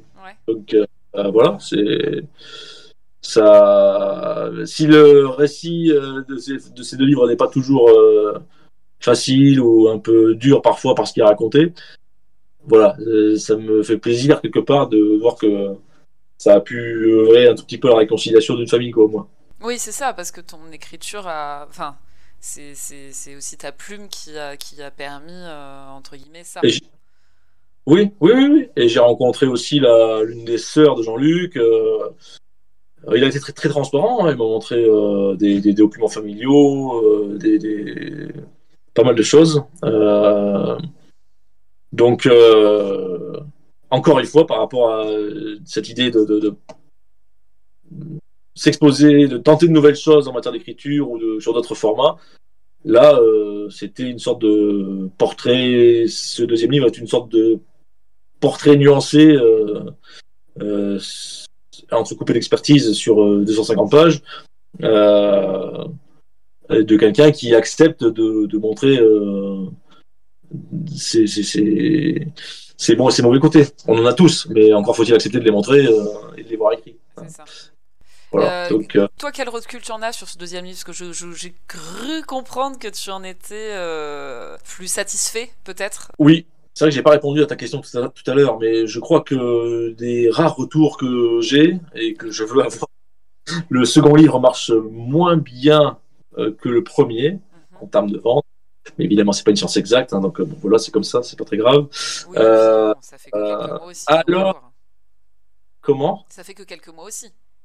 Oui, oui, oui, euh, certes. Mais euh, alors que je suis convaincu, et ceux qui ont lu les deux le aussi, sauf s'ils ont voulu être très gentils avec moi, mais je crois pas, enfin, ou c'est pas la peine en tout cas. le deuxième, il est mieux que le premier, en fait. Le, second est mieux que le premier. Je pense que sur le fond, c'est plus intéressant, c'est plus inédit, c'est plus profond, pour employer un, grand mot. Euh, euh, parce que voilà, voilà quelqu'un qui se regarde dans le miroir après 40, après 70 ans de vie et 40 ans de, à bosser comme un, comme un dératé. Et c'est toujours le cas, hein, il bosse toujours beaucoup. Hein. Il, il, refuse de. Euh, il, a juste gardé les expertises judiciaires, je crois, c'est ça, non? Oui, parce qu'en plus d'être père de famille, mari, expert psychologue, il a eu d'autres fonctions. Mm. Donc il a fini par arrêter de, ses, fonctions. Il a eu un problème cardiaque important euh, il y a une dizaine d'années qu'il a un petit peu forcé à freiner. Mais pour autant, euh, son travail d'expertise judiciaire reste, euh, de son propre aveu, addictif. donc il ne l'arrête pas. Voilà. alors qu'il a, encore une fois, je le répète, passé les 70 ans. Mm. La, réforme des retraites, etc. etc. Et donc, je me suis perdu, pardon. Euh... un peu perdu. Non, non, effectivement, tu disais qu'il euh, il avait un peu moins bien marché, mais des retours que toi t'en as, oui. Euh, voilà. je pense que euh, sur le, que le second est plus abouti que le premier, et je pense qu'en termes d'écriture, mm. vraiment, je trouve que le résultat du deuxième est, est mieux que le premier. Je crois que c'est toujours un sentiment qu'on peut avoir parce que il y, a, une expérience qui s'ajoute ou autre, donc, euh, donc on n'aborde pas le deuxième de la même façon et forcément le résultat est peut-être plus satisfaisant que sur un premier. Euh, euh, oui, oui. Il y a plus de confiance. L'éditeur m'a dit exactement ce qu'il fallait me dire, c'est-à-dire vas-y fonce, lâche-toi, lâche-toi, lâche-toi. Mm. de toute façon, on est derrière toi. Il y a des fois ça va fonctionner, des fois ça va pas fonctionner on en parle. voilà, c'est très, c'était très sain comme fonctionnement, quoi. Euh, c'est compliqué parfois au travail de se dire euh, au quotidien, euh, au journal, dans n'importe quelle rédaction, je suppose, de se dire, bah écoute, ton article, j'ai rien compris. Hein, donc refais-le moi là, parce que dans deux heures, en boucle. c'est compliqué de se dire là, il n'y a pas cette contrainte de temps. Gracé ne m'a jamais dit dans six mois, il faut que ça sorte. Hein. Euh, c'était euh, s'il faut prendre trois mois de plus pour que le livre soit vraiment bien, on prend trois mois de plus. Voilà. Donc c'est quand même très très très appréciable comme euh, comme j'ose pas dire confort. C'est soutenu, mais ouais, c'est voilà. Et, et, donc je pense que voilà, le deuxième est, je suis plus fier du résultat final. Et d'ailleurs, le second livre est en collection jaune chez Grasset et collection de littérature générale, ce qui n'était pas le cas du premier. Ce qui qui quand même euh, objectivement euh, démontre que c'est un peu mieux quoi. Voilà, enfin, que, enfin, voilà. Ouais. Bon, ça, ça va pas changer la face du monde non plus évidemment, hein, je, je dis pas ça. Mais euh, voilà. Est-ce que tu as fait beaucoup de, d'interviews ou de, de, trucs comme ça dans le cadre de la promotion des livres, toi personnellement? Quasiment pas. Ouais. Jean-Luc en a fait pas mal, une vingtaine, une trentaine peut-être. Euh, télé, radio, euh, presse écrite. Euh, quand c'est comme ça, avant que ça paraisse, Grasset peut envoyer quelques exemplaires à différents médias qui après se disent intéressés ou pas par l'idée d'en parler, évidemment, libre à eux de le faire ou pas. D'autres peuvent avoir écho du livre et solliciter Grasset pour dire bah tiens, on aimerait bien avoir euh, un auteur en interview, voir les deux, mais dans les dans l'extrême majorité des cas, euh, les sollicitations qui ont qui ont eu lieu depuis la sortie du deuxième, c'est euh, on aimerait bien interviewer Jean-Luc Pouillet. Ouais. Comment tu l'as vécu toi tout ça? Parce que c'est quand même ta plume derrière, c'est toi qui as écrit. Est-ce que est-ce qu'il y a une, une part d'ego qui est arrivée dedans? Alors te connaissant, je connais la réponse, mais, non mais très euh, très sincèrement, il n'y a aucun problème là-dessus. Euh, c'est complètement normal que c'est sa vie, c'est lui le sujet du livre. Euh, on va plus de, je conçois que ça soit plus intéressant de demander comment on fait pour être expert judiciaire et être en même temps père de famille et, et comment on fait quand on est en prison face à tel ou tel criminel. Je conçois que ce soit plus intéressant de se dire tiens pourquoi tu utiliser le passé composé plutôt que plus que parfait, quoi, tu vois. non, parce que euh, tu vois, comme tu peux le constater là dans, dans cette série, dans la vie 2, ce, n'est pas euh, ton utilisation de l'imparfait qui m'intéresse, tu vois. Et ton émission est le contre-exemple euh, rare. voilà. aucun problème d'ego du tout, du tout. Au contraire, j'ai beaucoup trimé tout seul dans mon coin à écrire, à écrire, à écrire. Donc maintenant, c'est à lui de trimer un peu et de répondre alors que moi je me la coule douce et que, que je peux regarder euh, on en vend euh, si je le souhaite. Et puis et puis voilà. Donc c'est bien c'est bien comme ça. C'est très clair par rapport à ça. Il n'y a pas de problème. C'est une belle manière de voir les choses effectivement. Puis il fait ça bien. Hein. il a l'habitude de parler en public, euh, de parler au bar des cours d'assises. Euh, il apprécie l'exercice. moi je suis à l'aise pour poser des questions. bon on se connaît donc je te fais je suis à l'aise pour te répondre mais je voilà je, je suis plutôt du genre. Euh, pour le premier, pour le premier, euh, pour le premier livre, on avait fait euh, notamment quelques trucs tous les deux, dans une émission de radio sur RTL qui était en direct. Mhm. Et j'ai été extrêmement stressé et, et c'était pas vraiment un plaisir quoi. Ah, j'aurais bien voulu écouter ça pour le coup. Alors après c'est comme pour tout, hein, l'émission se passe et tu te détends parce que tu vois bien que tu arrives à faire un sujet, un verbe, un complément. Mais les deux heures qui avaient précédé l'émission, j'étais pété de trouille et c'était pas plaisant quoi. Et je n'ai dit à personne que je passais. bah J'étais stressé. Voilà, bref, donc non, il n'y a pas de souci là-dessus. Du coup, j'aimerais revenir un peu plus aussi sur le contenu euh, du livre, si tu le veux bien, euh, parce que ben tu, tu l'as dit, on parle d'un expert psychologue qui a expertisé euh, des, tas de personnes en allant de de, tueurs en série, sur de victimes de, de, bah, de, choses assez horribles. Alors toi, tu as, été, tu l'es toujours en fait quelque part fait diversier pendant très longtemps. C'est ce qui a fait d'ailleurs euh, que tu as, rencontré Jean-Luc Ployer comme ça dans les tribunaux, tu le disais au début. Euh, comment tu as vécu euh, malgré tout toute cette, toutes ces informations que tu as eues en plus toutes ces explications, toutes ces expertises qui te disaient, toute cette, bah, cette plongée dans le mal finalement, hein, puisque c'est le terme qui est utilisé pour le livre. Eh ben, très bien. non, mais euh, je vais pas faire pleurer dans les chaumières si c'est pas nécessaire. Enfin, je veux dire, euh, j'ai eu aucun. Quelques amis m'ont posé cette question, mais euh, moi, j'étais focalisé sur la forme, en fait. Donc, c'est pas moi qui les ai rencontrés, ces gens-là. Donc, l'écriture de ce livre ne m'a provoqué aucun cauchemar, très concrètement. Mm. Aucun.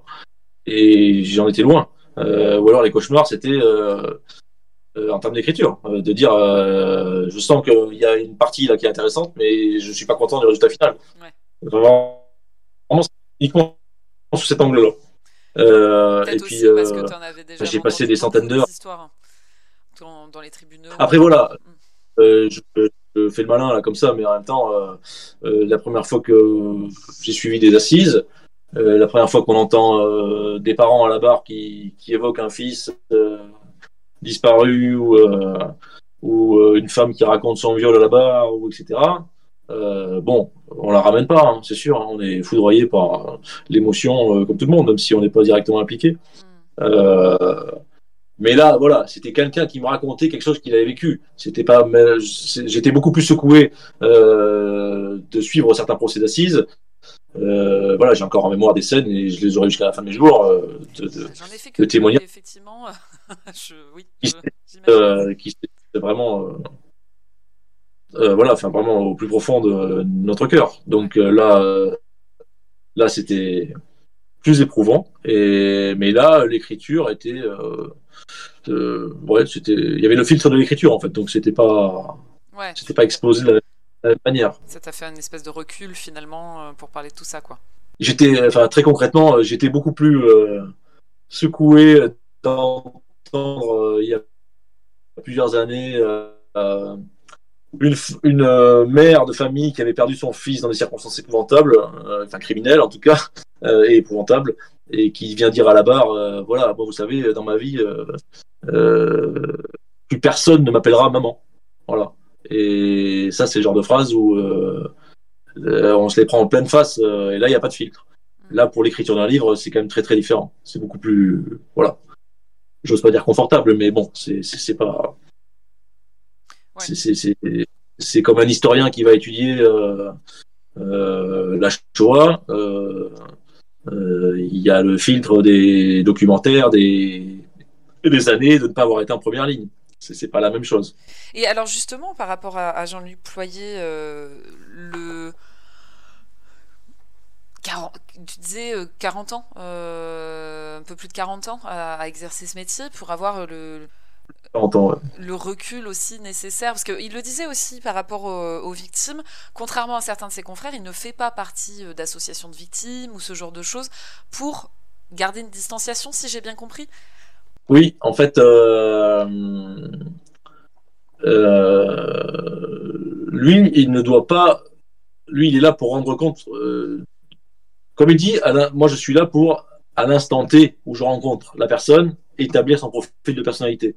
C'est pas une science exacte, c'est un, c'est un, c'est une pièce parmi d'autres dans un dossier souvent très volumineux. Euh, quand il dit à l'instant T, ça veut dire que, euh, évidemment, euh, si je te rencontre aujourd'hui, je vais penser certaines choses de toi. Si je te rencontre dans 15 jours et qu'il t'est arrivé tel, telle ou telle chose entre temps, tu vas peut-être m'apparaître différemment. Voilà. Donc à l'instant T, c'est évident, c'est évolutif. Et c'est pas une science exacte en tant que telle. C'est pas, c'est pas, c'est pas mathématique. Euh, euh, mais lui euh, doit se tenir à distance des auteurs ou des mises en cause, des mises en examen, mais également avoir cette même distance avec les plaignants victimes qu'il rencontre. voilà, enfin, il va, il va rencontrer une femme qui a été violée, enfin, ce qui est un cas de figure extrêmement récurrent pour lui. Euh, il va pas la prendre dans les bras pour la consoler à la fin de l'expertise. C'est pas son boulot. Ouais. Ça peut pas euh, froid dit comme ça, mais il n'est pas là pour ça. Il n'est pas là pour ça. Il, peut dire, il, explique dans le livre, il explique dans le livre, il, sent des fois une telle souffrance euh, chez, chez les personnes euh, plaignantes victimes euh, qui s'autorisent des fois à leur dire à la fin, vous savez, je vous crois. Quand c'est typiquement une femme qui raconte avoir subi un viol, la personne en face dément par leur relation consentie, enfin, c'est un cas de figure assez récurrent, et et où c'est parole contre parole et, euh, et la plaignante victime euh, euh, est en proie à une très très grande souffrance interne, intime quoi. Donc là, il peut s'autoriser un petit mot pour dire vous savez, je vous crois. Et ce qu'il écrit les livres, c'est voilà à quel point ces simples petits mots se traduisent en face dans un langage corporel de, de soulagement, d'apaisement, de dire waouh, je suis pas tout seul, je suis pas tout seul en fait contre la terre entière. Il y a quelqu'un qui me croit. Et c'est déjà tellement euh, énorme comme étape que voilà, il n'est pas censé être de marbre non plus, hein, je ne dis pas ça. Hein. Mais voilà, il n'est pas censé être dans la compassion. Et, sur le, à l'inverse, sur l'aspect euh, de l'expertise euh, des, des, mises en cause, euh, il y a un passage que j'ai trouvé très intéressant, qui, est, au début hein, du livre, alors je vais le lire du coup. se confronter au mal, l'approcher par celui qui l'a commis ou celui qui l'a subi, constitue nécessairement un défi car il ne peut obéir à un schéma stéréotypé. Essayer de comprendre un criminel implique de l'écouter, de rentrer dans sa tête, d'éprouver parfois pour lui de l'empathie en se préservant de la sympathie. J'ai bien aimé cette, euh, cette phrase qui marque vraiment la différence. Dire l'empathie ne veut pas mm. dire de la sympathie. À son travail, son travail implique euh, d'avoir de l'empathie, euh, quelle que soit la personne en face. évidemment, mais il faut bien, voilà, il y a quand même une, une différence de sens assez nette entre ces deux mots. il ne s'agit pas de dire tel criminel, bah, je peux être ému parce qu'il me raconte de son enfance. Euh, chaotiques et voilà, qui ont nourri plein de carences, et etc. etc. Euh, voilà, c'est pas faire injure aux, aux victimes de ces personnes-là de le dire. Euh, euh c'est une son métier évidemment c'est pas pour c'est pas fait pour c'est fait pour réfléchir un petit peu sur la personnalité sur nos personnalités ceux qui disent devant la télé c'est plus confortable de le dire devant la télé. Hein, euh, ah ben lui, euh, il n'y a qu'à le castrer, euh, il n'y a qu'à remettre la peine de mort. c'est sûr que si on pense comme ça, il vaut mieux pas être expert psychologue. Enfin, on ne pourra pas devenir expert psychologue. on ne pourra pas, devenir psychologue tout court. Voilà. Et, et donc voilà, c'est un exercice délicat et, et, d'équilibriste parce qu'il y a, y a d'autres thématiques qui sont abordées, bien sûr, mais on demande parfois à l'expert euh, de se prononcer sur euh, une potentielle récidive de l'auteur. Euh, bon, bah, tout psychologue qu'il est, tout psychologue réputé, chevronné qu'il est aujourd'hui, ça reste quand même très très piégeux comme thématique, mais un expert n'est pas non plus là trop souvent pour dire qu'il ne sait pas. Voilà. Oui, il parle notamment des tests qui sont faits et le test, je ne sais pas si je vais bien dire, de Rorschach. Rorschach, ouais. Ouais, euh, où euh, en fait euh, il le fait et il se retrouve parfois plusieurs années plus tard à le refaire dans le cadre d'une potentiellement libération anticipée, si j'ai bien compris. Et bon, il disait que en fait souvent malheureusement les résultats étaient sensiblement les mêmes.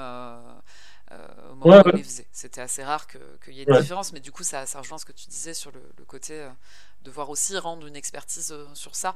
Euh, mais euh, et bah, finalement, en fait, tu, tu, parlais de contes de fées ou quoi, mais, mais là, quand, quand on, tu nous racontes tout ça, et puis t'expliquer ton parcours, où toi, tu, as écumé les, bancs de tribunaux dans ton métier de journaliste, finalement, s'il y en avait un qui devait raconter sa vie, c'était plutôt bien, tu correspondais plutôt bien au profil de la personne qu'il fallait pour ça en fait. Euh, de par aussi ton expérience et de par euh, du coup le recul que tu avais déjà euh, acquis par, par tes nombreuses années à faire des comptes rendus d'audience en fait. Ah mais clairement mon quotidien de journaliste m'a beaucoup aidé pour l'écriture de ces deux livres parce que évidemment je raconte il y a des pages sur l'univers carcéral. Moi, j'ai fait des reportages en prison, donc je vois un peu euh, je, je vois commencer euh, les ambiances des cours d'assises, qui sont quand même très très particulières.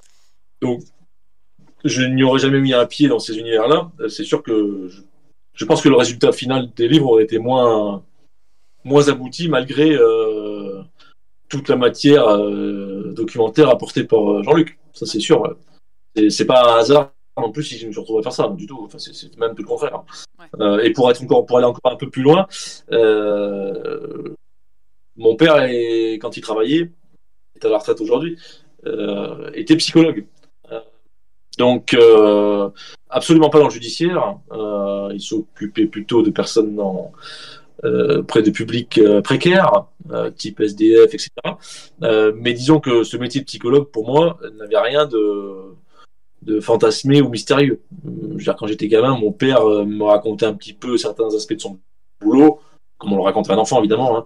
Euh, mon père, quand j'étais adolescent, euh, s'était amusé entre guillemets à me faire passer le Rorschach. Ah donc quand oui, c'est amusant. non, mais c'était oui. quand Jean, et quand Jean-Luc me raconte le Rorschach, comment il le fait passer, etc. Bon, ben voilà, je, c'est pas du chinois pour moi. Euh, je, voilà, je vois un peu ce que c'est. tu as vu des papillons et des petits nounours? Euh, oui. oui, oui, oui, oui, comme, euh, comme il vaut mieux, comme il vaut mieux en voir. c'est ça, effectivement. J'ai une question qui va peut-être te, paraître un peu étrange, mais est-ce que aujourd'hui tu te, tu te sens écrivain? Est-ce que tu, si on te demande ton métier, est-ce que tu, tu le citerais en plus de journaliste? Euh, j'aurais quand même l'impression de me la raconter un peu, je pense. Euh, c'est auteur. ça quand même. Mais non, mais bon, dans les faits, euh, je veux pas paraître pour extrêmement pragmatique, mais enfin, ce qui me remplit le frigo, c'est d'être journaliste, c'est pas d'être euh, autre chose. Donc après, je pense que si on écrit une fiction seul, euh, l'étiquette d'écrivain peut s'endosser peut-être plus facilement. Enfin, à mon sens en tout cas. Mais parce que ces deux livres-là qu'on a fait, euh, ce sont des livres, euh, ce sont des récits de. Des fois, on parle aujourd'hui de journalisme littéraire. Donc, moi, j'estime que c'est, ça correspond à ce que moi j'ai fait là. C'est pas vraiment un article, c'est pas non plus de la littérature euh, au sens le plus euh, noble, dans le sens où voilà, c'est un imaginaire qui est qui, qui, qui, qui, est voilà, qui est couché sur papier. Donc euh, euh, ouais, enfin, je, je, je me suis jamais présenté à quelqu'un en mode je suis journaliste et écrivain ou journaliste et auteur, concrètement. Après, si on me dit ça, je vais pas reprendre la personne, hein, parce que c'est pas voilà. Enfin, écrivain, ça fait toujours un peu, je me la raconte quoi. J'ai l'impression. Mais comme me l'a dit une fois, euh, j'ai retenu une phrase de, quelqu'un qui m'avait expliqué ça chez Grasset, euh, quand, on on nous a proposé le deuxième livre. Euh, j'avais dû hésiter une minute, hein, enfin un peu plus que ça, sur l'opportunité d'en faire un deuxième. Et, et, la personne chez Grasset m'avait dit, tu sais Mathieu, je crois que quand on a l'opportunité de vivre une vie d'auteur, il faut pas se priver. Faut, si on en a envie, il faut y aller. Et donc j'avais bien aimé, ouais, le côté, euh, enfin, la manière dont c'était dit, quoi. C'était un peu ça. Tu vois, c'est 40 heures par semaine, ou à peu près, ou un peu plus, ou un peu moins, je suis journaliste. Euh, et puis à mes heures perdues, euh, ouais, j'essaye de faire, d'avoir une petite vie d'auteur. Voilà, c'est ça. Allez, on va dire, on va dire ça comme ça. Est-ce que tu aurais l'envie, du coup, puisque tu fais la distinction entre écrire de la fiction ou écrire bah, ce que tu as écrit, que tu vas plus assimiler à du journalisme littéraire, est-ce que tu aurais envie d'écrire un, roman de fiction? Eh bien, écoute, un jour, pourquoi pas, mais la route me semble encore un petit peu longue, parce que, comme je crois l'avoir dit un peu plus tôt, c'est vraiment étape par étape pour moi de me voir un petit peu de quoi je peux être capable, enfin, ou de quoi j'aime, j'aimerais être capable. Euh, quand on fait un article d'une page, on se dit, bah tiens, euh, une fois qu'on a à peu près la confiance sur le format d'une page, on se dit, bah tiens, on, aimerait bien essayer de raconter quelque chose qui soit intéressant pendant deux pages, ou qui puisse éventuellement être intéressant pendant deux pages, et puis après, euh, on grandit en format, en format, en format. Donc là, le format livre a été fait en termes de récit. Je pense vraiment qu'entre le deuxième et le premier, euh, c'est plus abouti dans notre second livre avec Jean-Luc Ployer. Et à terme, euh, la fiction, ça. J'aimerais bien, j'aimerais bien. Je peux pas dire grand-chose de plus pour l'instant. Euh, je me dis que je me dis qu'il y aurait un avantage énorme, en tout cas, c'est que je n'aurais plus à respecter les paroles des gens qui, me, qui me confient. Et vu la thématique euh, justice fait divers qui est souvent traitée, euh, ce sont des confidences souvent douloureuses ou qui racontent pas des moments joyeux. Donc euh, il y a quand même toujours un peu une sorte de petite pression, enfin bien légitime, hein, et puis voilà, enfin c'est pas c'est pas contraint de, de, de, respecter les paroles et de et, ces mots, et les mots peuvent être toujours un petit peu blessants ou voilà où la personne qui me les a dit euh, peut euh, euh, ne pas se reconnaître intégralement dans les propos qui lui sont ensuite prêtés dans un livre. Donc au moins, s'il y a la fiction, il y a quand même cette liberté et cette libération-là. Ouais. Mais, pour le moment, tu te sens encore. tu as besoin encore, entre guillemets, la sécurité du côté journalisme, finalement, que, que ce genre de livre, là, celui que tu as fait, t'apporte. cette bah, touche journalistique, en fait. Oui, c'est ça. C'est-à-dire que je suis tellement au quotidien, euh, dans mon quotidien professionnel, ancré dans le réel, euh, que je ne sais même pas si j'aurai l'imagination euh, pour avoir vraiment une fiction. Alors, je sais qu'il y a beaucoup, la plupart des fictions s'inspirent malgré tout de, choses vécues ou vues par ceux qui les écrivent. Mais bon, voilà, j'ai vraiment tellement le parti pris quotidien du réel, à commencer par mon métier de journaliste évidemment, que j'aimerais bien, mais je ne sais pas si c'est fera un jour. Pas de roman euh, fantasy signé Mathieu quoi. Alors là, non, là pour la fantasy, euh, euh, vu ma, mon inculture en la matière et, et les limites de mon, de mon imagination, pardon, je peux déjà dire que s'il y a un jour une fiction, je pense pas qu'il y aura des robots, des exoplanètes et des créatures étranges. Ah oui, surtout que ça c'est de la science-fiction et pas de ah la fantasy. Et, et voilà. Voilà, donc, voilà, la, preuve par l'exemple. Amalgame de l'inculte. Voilà, c'est ça. Euh, policier, du coup, peut-être, plus euh, Je sais pas, franchement. Euh, en même temps, j'en ai tellement. J'ai l'impression d'en avoir tellement. Mangé. Écrit déjà euh, sur des policiers, des criminels, des, des juges, des histoires dramatiques et des deuils qu'on n'arrive pas à faire que Enfin, bon, à titre personnel, dans mes lectures, il y a, il y a beaucoup de choses qui. Il y a beaucoup de romans qui ne sont pas du tout policiers. donc, euh, Ah, des belles histoires d'amour alors. Euh, ouais, enfin, entre le, entre le crime et l'amour, il y a, il, y a, il y a un juste milieu, quoi, tu vois. Mais bon, c'est. ouais. voilà, c'est, entre, la, entre la, la romance et le, et le tueur en série, euh, il y a pas mal de choses qui peuvent s'écrire quand même. ouais, il y a un fossé quand même, effectivement. Euh, et alors du coup, euh, à défaut de parler de fiction, est-ce qu'il y a un autre projet de livre euh, qui, pourrait arriver?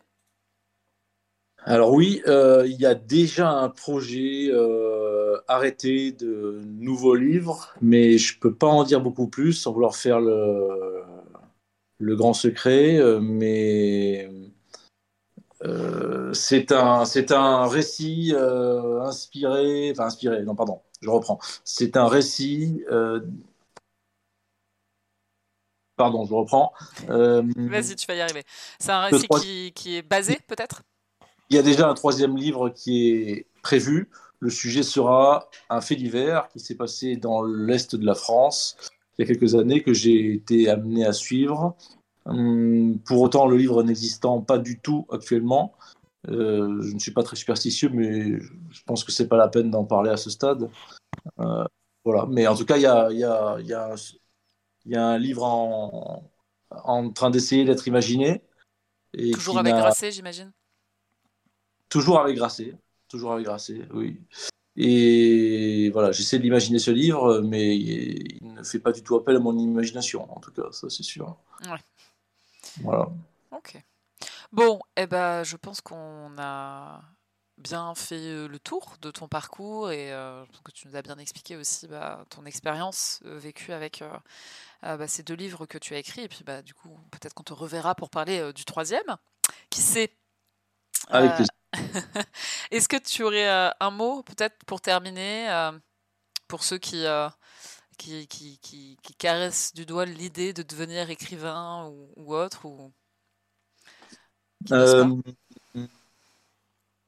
eh bien, j'ai découvert il y a de ça quelques années maintenant, un, c'est pas pour faire de la concurrence à ton émission, mais un formidable podcast sur euh, qui est, je crois, maintenant assez connu, mais qui s'appelle Bookmakers et qui euh, raconte des écrivains au travail. Et donc, depuis plusieurs années, quelqu'un qui fait ça très bien va interroger des écrivains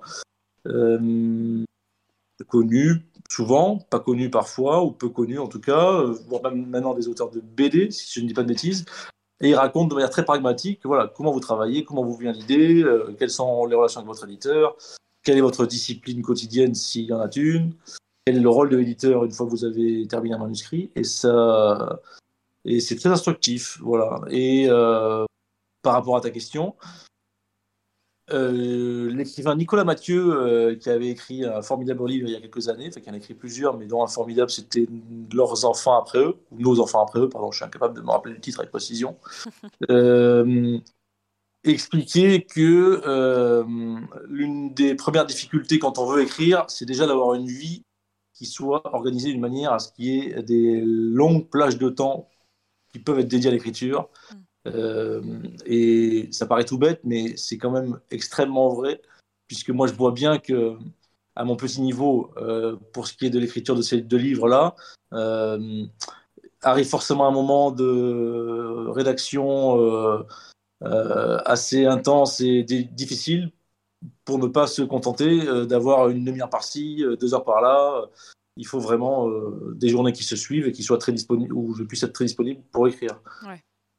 Le, le, le, mythe de celui qui arrive à écrire quelque chose qui ressemble vraiment à quelque chose euh, dans un café entre deux expressos, euh, ça existe sûrement, ça a dû exister certainement, mais voilà, c'est vraiment. dans un café, oui, mais pas entre deux expressos. voilà. Plus de temps que ça. Euh, non, mais vraiment, je crois que là pour le deuxième livre, euh, La Passion du Mal, qu'on a fait avec Jean Duployer, je sais qu'à un moment, euh, j'ai pris trois semaines de vacances qui n'en étaient pas du tout, euh, hors vacances scolaires, où je n'avais plus à penser à mes articles, ni et où je pouvais ne pas être avec mes enfants toute la journée puisqu'ils étaient à l'école à ce moment-là. Mm. Et ce sont des semaines qui ont été complètement décisives et beaucoup plus. voilà, il y aurait pas eu. Je, n'arrivais pas à trouver le temps d'écrire quelque chose. Mm véritablement. bravo Mais moi, je, je, pense que la majeure partie des gens n'y arrivent pas. Pas ainsi. C'est un thème qui revient souvent euh, dans, dans, dans l'émission, justement, sur euh, le fait de trouver du temps se dégager du temps et, euh, et, puis aussi cette notion de dire, euh, bah, selon le quotidien qu'on a, cette culpabilité parfois même de quand on écrit, de se dire j'ai peut-être mieux à faire que de me consacrer à ça. Pour les cas des auteurs qui n'ont pas de contrat au moment où ils sont en train d'écrire, qu'ils savent pas ce que ça va donner et que du coup bah, concrètement ça leur rapporte pas de l'argent à l'instant T de le faire. Et souvent la conclusion c'est de dire que vraiment le moment où ton esprit sait que tu peux te le permettre, à ce moment-là tu as du temps, euh, j'en ai déjà parlé, hein, je crois, mais je sais que moi, pour mon expérience personnelle, le, premier confinement, euh, ça a été complètement ça pour moi. J'étais au chômage partiel, j'avais rien d'autre à faire que d'écrire et je pouvais pas culpabiliser dessus puisque je pouvais rien faire d'autre. Ah, mais moi, ça a été libérateur. Je veux dire, j'ai passé des journées entières à écrire ce que je n'ai jamais réussi à faire avant. Mmh, mmh. Donc, euh, donc oui, cette notion de temps, tu as raison de se dégager du temps et, et de l'esprit, en fait, aussi beaucoup. Du temps de voilà, du temps de cerveau disponible pour imaginer quelque chose, si on fait une fiction en tout cas, et, même quand on fait un récit comme moi, pour voilà l'organiser bien et, et l'écrire le mieux possible. voilà, pas de manière vraiment que ce soit une course de fond, que ce soit pas enfin, pardon, hein, je, rallonge un petit peu, mais euh, en termes de détails pratiques, quand j'ai voulu attaquer la rédaction du deuxième livre, j'ai tenté de travailler sur mes jours de repos, mais j'y arrivais pas vraiment parce que j'étais déjà suffisamment fatigué, de, enfin assez fatigué de mes semaines euh, familiales et professionnelles. après, je me suis dit, tiens, tu vas te mettre plutôt le réveil euh, avant que tout le monde se réveille pour pouvoir travailler. Donc, je mettais le réveil à 4 h du matin et je travaillais 2-3 heures. Hmm. j'ai fait ça deux jours, mais tu tiens pas tombé à moitié dans les pommes à, mon boulot en fin d'après-midi, peu de discrétion. Hein. Et donc, au bout d'un moment, euh, voilà, quand il s'agit de enfin, à mon petit niveau, encore une fois, quand il s'agit de retranscrire les entretiens ou de le réécrire un petit peu, ok, euh, tu peux travailler le soir, euh, la nuit, je l'ai fait, etc. Mais quand il s'agit vraiment de, voilà, de, d'essayer de faire un peu quelque chose qui ressemble à de la littérature. Moi, je suis pas arrivé sans vraiment euh, euh, prendre des vacances pour ça, mm. exclusivement dédié à ça. Et pour le troisième livre, qui, où je suis encore au stade à essayer de l'imaginer, de structurer le récit, voilà, je suis déjà en train de me dire que je vais devoir prendre un mois pour ça, au moins. Ou un mois avant l'été, un mois après l'été. Enfin, ça pourra pas se faire autrement. Ouais.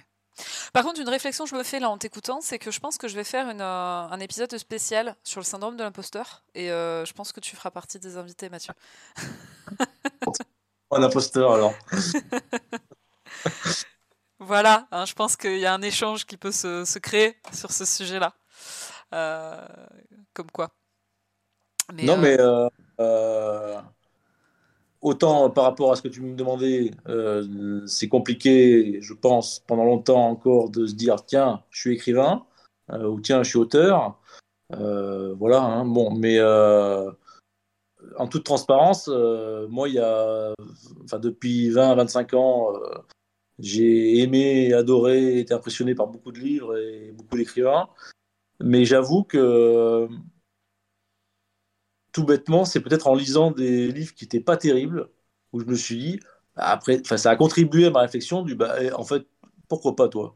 Ah. Pourquoi pas essayer? Euh, voilà, parce que là, tu as eu deux, trois phrases tout à l'heure quand même qui te dévalorisaient vachement. Donc déjà, ça fait plaisir à entendre quand même cette réflexion-là, de se dire, oui, tu es capable. Et euh, ce n'est pas pour rien que euh, tu l'as écrit, ce livre. Je me suis même pas rendu compte.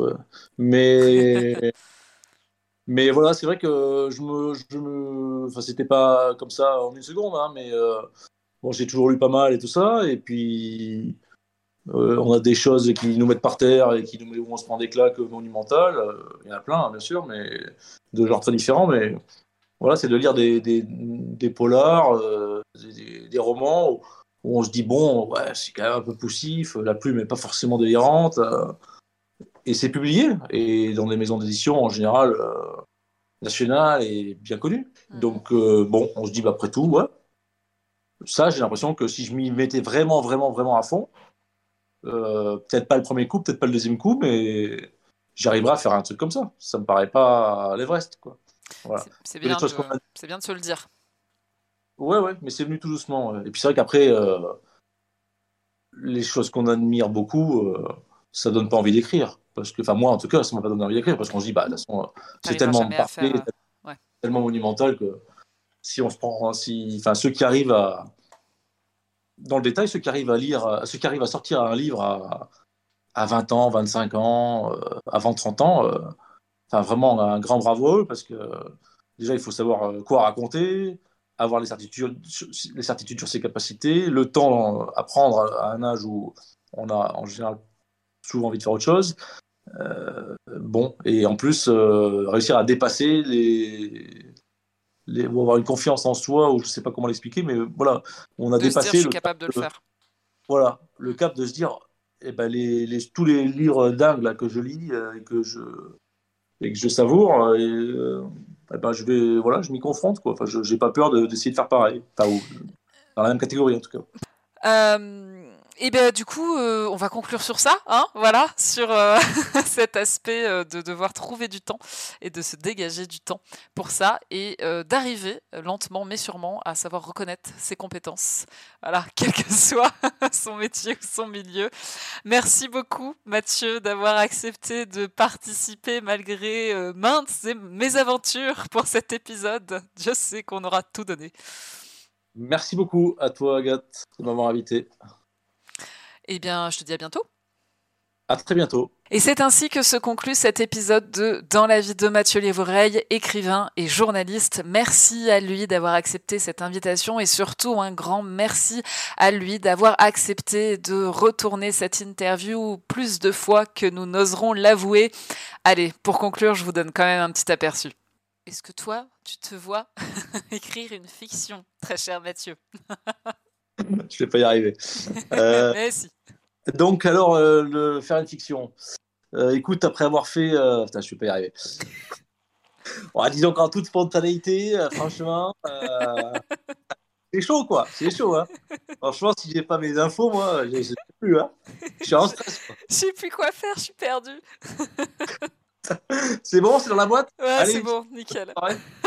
Merci d'avoir écouté et à bientôt pour le prochain épisode.